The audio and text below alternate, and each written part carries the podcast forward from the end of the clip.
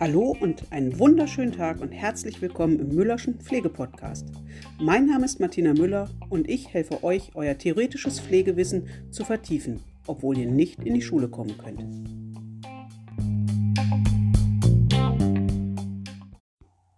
Heute möchte ich mit euch über ein Thema sprechen, mit welchem ihr auf fast jeder Station in Kontakt kommen werdet. Es ist ein Thema, was uns nicht immer unbedingt gefällt unseren Patienten noch viel weniger gefällt und bei dem einen oder anderen von uns eventuell auch Ekelgefühle und Erbrechen auslösen kann. Ich rede hier von Übelkeit, Würgen und Erbrechen, alles drei Symptome, die bei den meisten Erkrankungen des Magen-Darm-Traktes auftreten können.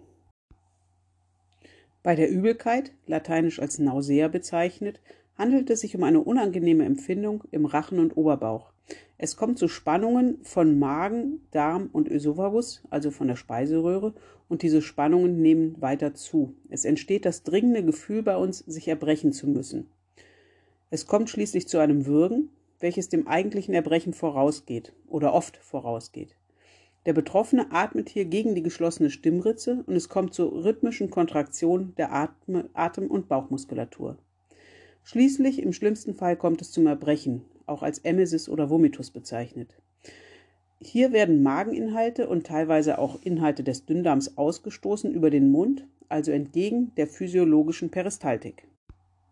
Der eigentliche Vorgang des Erbrechens wird über das Brechzentrum in der Medulla oblongata gesteuert. Die Medulla oblongata ist das verlängerte Rückenmark im Hirnstammbereich und ähm, dementsprechend auch ist es oft verbunden mit vegetativen Begleiterscheinungen wie Blässe, Schweißausbrüche oder auch gesteigertem Speichelfluss. Ihr kennt das vielleicht von euch selber, wenn ihr Situationen habt, wo ihr euch wirklich ekelt oder wo ihr das Gefühl habt, ihr müsst erbrechen, auch im Rahmen von Erkrankungen, dann kommt es erst zu diesen ganz massiven Schweißausbrüchen, man hat das Gefühl, der Mund ist voll mit Speichel und dann kommt es dann zum Erbrechen.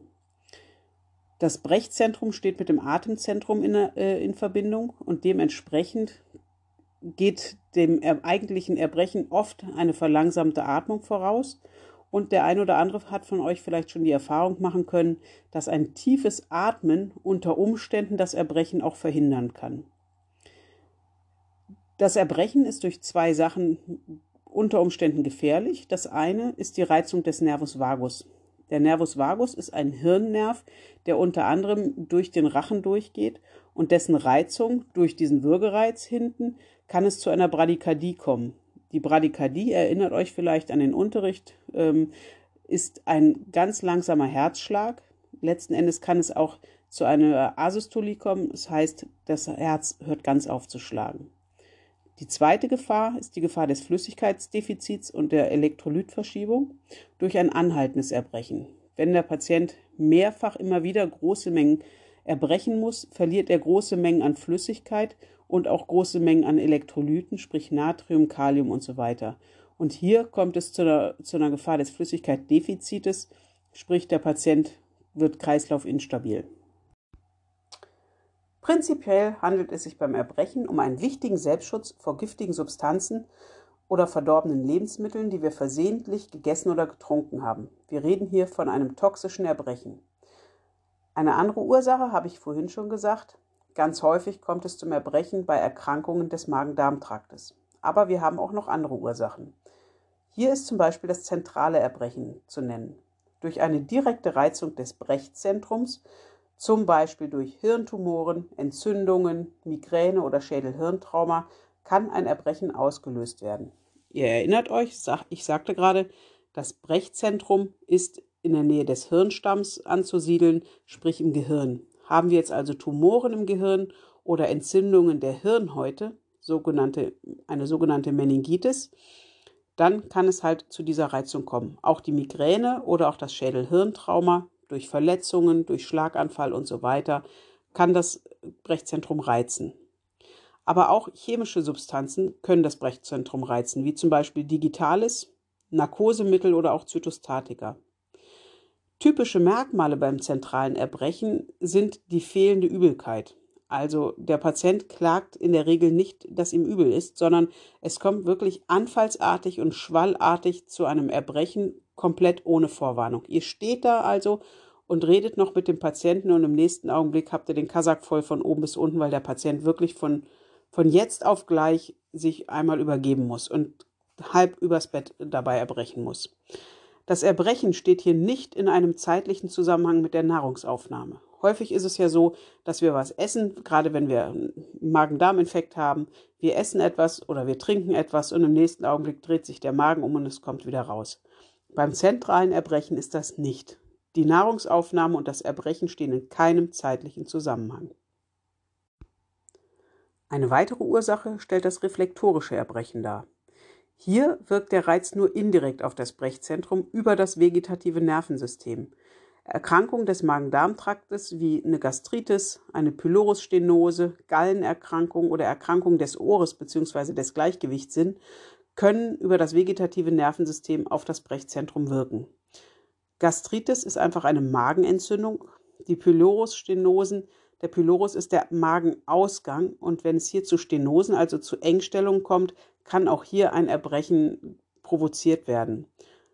Gallenerkrankungen erklären sich von selbst, sind Erkrankungen der Galle und Erkrankungen des Ohres sind auch deshalb gefährlich, weil, weil im Ohr unser Gleichgewichtssinn sitzt. Wenn jetzt also unser Ohr erkrankt ist, ist unser Gleichgewichtssinn gestört und durch diesen gestörten Gleichgewichtssinn wird uns schwindelig und letzten Endes auch übel. Auch psychische Reize, Ekel, Widerwillen, Angst sind typische Reize, die uns zum Erbrechen bringen. Ihr kennt das vielleicht von euch selber. Wenn euch für irgendetwas richtig ekelt, dann kommt direkt diese Spuckeansammlung im Mund und dann kommt es auch unter Umständen, je nachdem wie ekelig es ist, auch direkt oben wieder raus. Oder man kennt es im Fernsehen, so aus dem Krimi, die Leiche wird gefunden und der Zeuge, der den, die Leiche findet, übergibt sich erstmal schwallartig. Auch Reizung des Rachenraums, beispielsweise bei uns in der Pflege, das Legen einer Magensonde, führt zu einem reflektorischen Erbrechen. Diese Reizung des Rachenraumes wird auch gerne von Patienten mit Brechstörung, also mit Essbrechstörung genutzt. Sie, reiten, sie essen erst, gehen dann aufs Klo, reizen ihren Rachenraum und übergeben sich dann. Weitere Formen sind das hormonell bedingte Erbrechen, zum Beispiel während der Schwangerschaft ganz bekannt, oder auch postoperativ. Man vermutet hier den Auslöser in der direkten Reizung des Brechzentrums durch die Narkotika und die Opiate, also durch die Medikamente, die in der OP gegeben werden. Und, ich habe es, glaube ich, schon mal erwähnt, auch Blut ist ein hochpotentes Emetikum, also fordert, fördert ein schwallartiges Erbrechen. Finden wir nun einen Patienten vor, der über Übelkeit oder Erbrechen klagt, der vielleicht wirkt, dann müssen wir uns im Rahmen der Pflegeanamnese folgende Fragen stellen. Seit wann besteht eigentlich die Übelkeit? In welchen Situationen tritt sie besonders auf? Sind vielleicht Medikamente schuld? Muss er immer nach der gleichen Medikamenteneinnahme sich übergeben? Ist es vielleicht bei Lageveränderungen, sprich dreht er sich von rechts nach links oder wenn er sich aufsetzt, dann könnte er vielleicht das Gleichgewichtssinn im Ohr schuld sein. Bei Schmerzen eventuell oder zu bestimmten Tageszeiten ist es immer morgens. Ich erinnere an die morgendliche Übelkeit bei Schwangerschaft. Ähm, wie häufig kommt es zum Erbrechen? Wie stark ist die Übelkeit? Wie sehr belastet einen die Übelkeit? Ist es mehr so ein Unwohlsein und man kriegt es vielleicht noch irgendwie weggehechelt oder ist es wirklich so, dass man an nichts anderes mehr denkt, außer das Gefühl, sich jetzt übergeben zu müssen? Gelingt es mir vielleicht, die Übelkeit noch zu verdrängen oder gibt es irgendwelche Hausmittelchen, die meine Übelkeit lindern.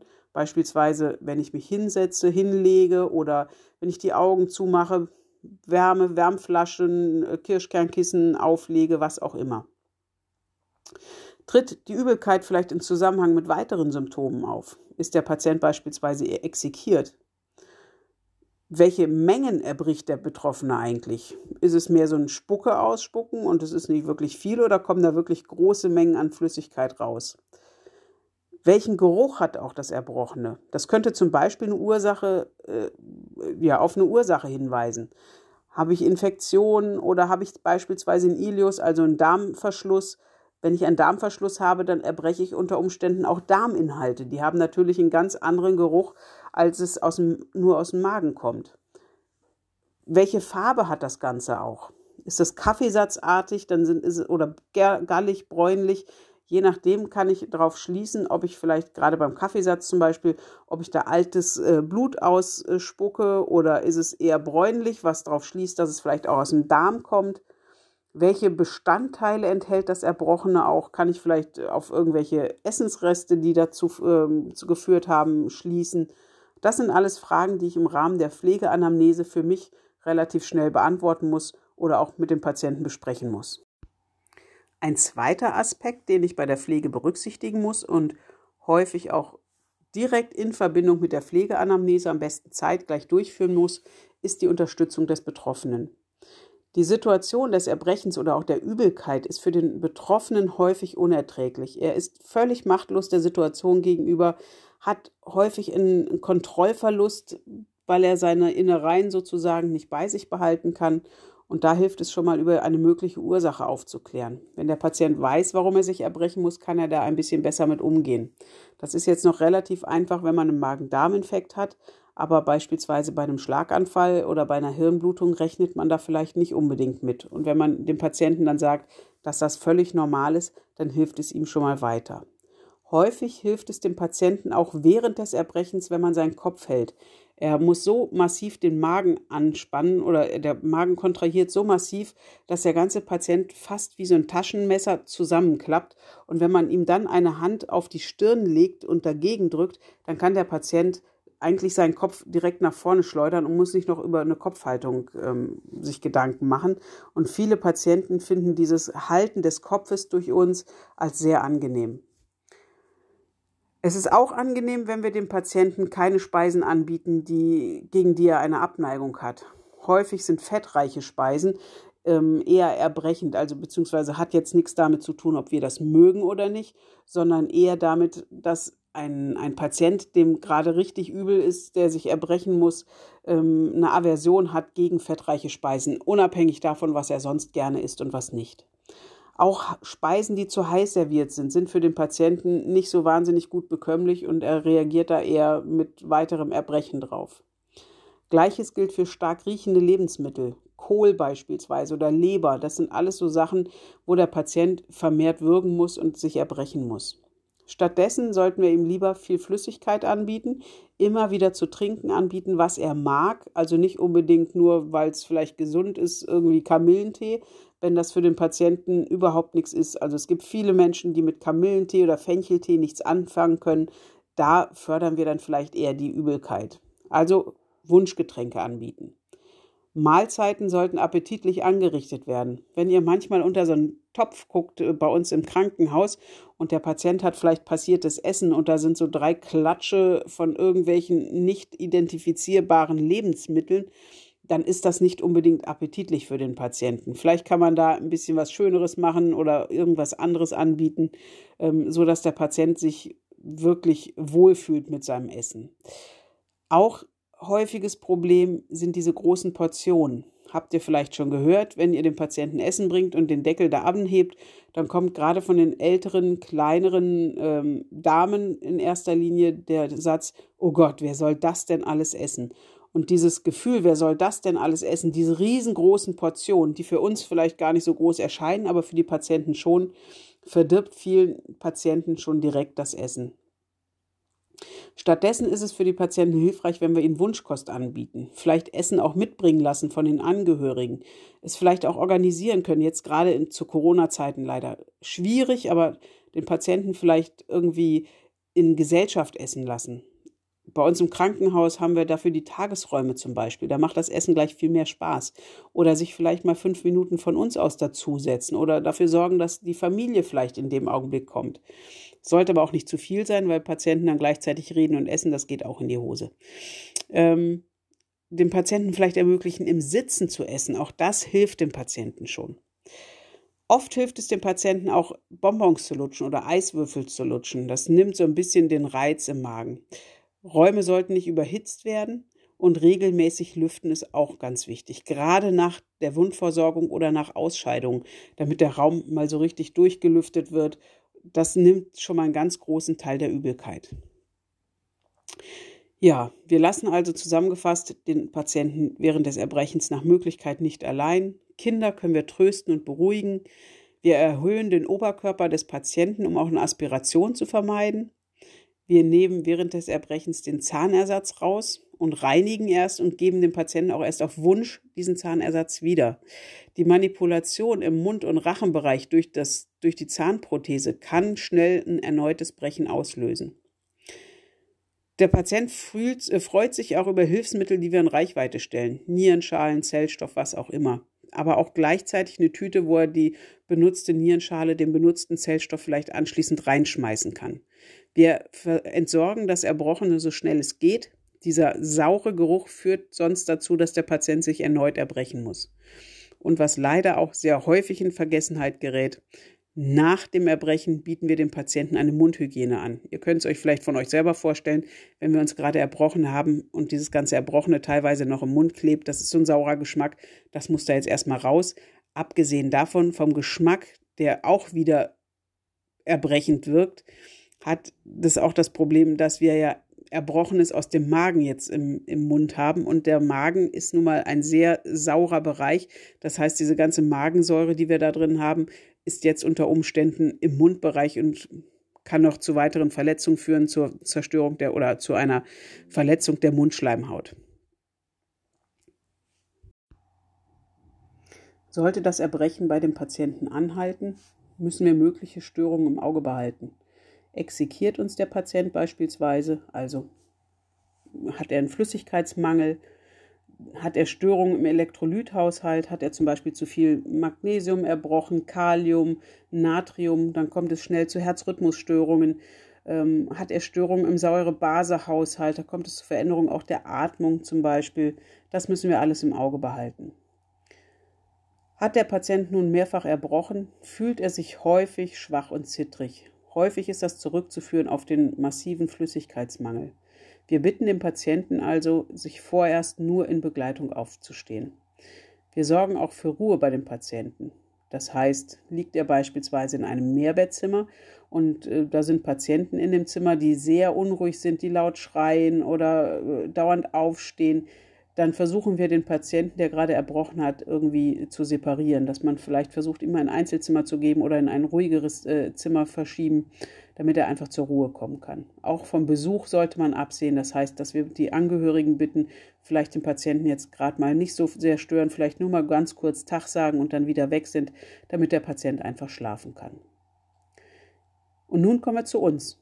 Wie geht es uns eigentlich nach dem Erbrechen? Vielen von uns äh, gefällt das nicht so unbedingt, um es mal freundlich auszudrücken. Viele von uns ähm, reagieren selber mit einem flauen Gefühl im Magen. Manche kriegen selber einen Würgereiz, wenn sie andere dabei beobachten, wie sie erbrechen. Andere stört es vielleicht auch gar nicht. Wir können also auch gut gucken, gibt es Kollegen, die das weniger stört, kann man da vielleicht mal gerade die Tätigkeit tauschen. Oder ähm, wenn ich es hinkriege, aber mir geht es danach auch nicht so toll, dass ich danach auch für mich erstmal tief durchatmen gehe. Heißt, ich gehe beispielsweise mal gerade äh, fünf Minuten an die frische Luft, atme mal durch. Manchmal hat man auch das Gefühl, ich muss jetzt einen frischen Kasak anziehen, weil mir ein Kasak vielleicht riecht oder wenn ich auch was abgekriegt habe, sowieso.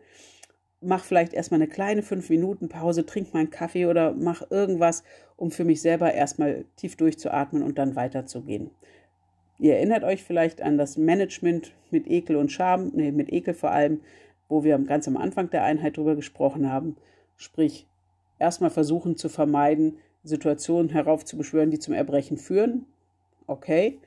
Dann aber auch den Eigenschutz, vielleicht Schutzkittel anziehen, dem Patienten Nierenschalen geben oder auch für uns selber anschließend halt diese Raucherpause oder Zigarettenpause einzugestehen.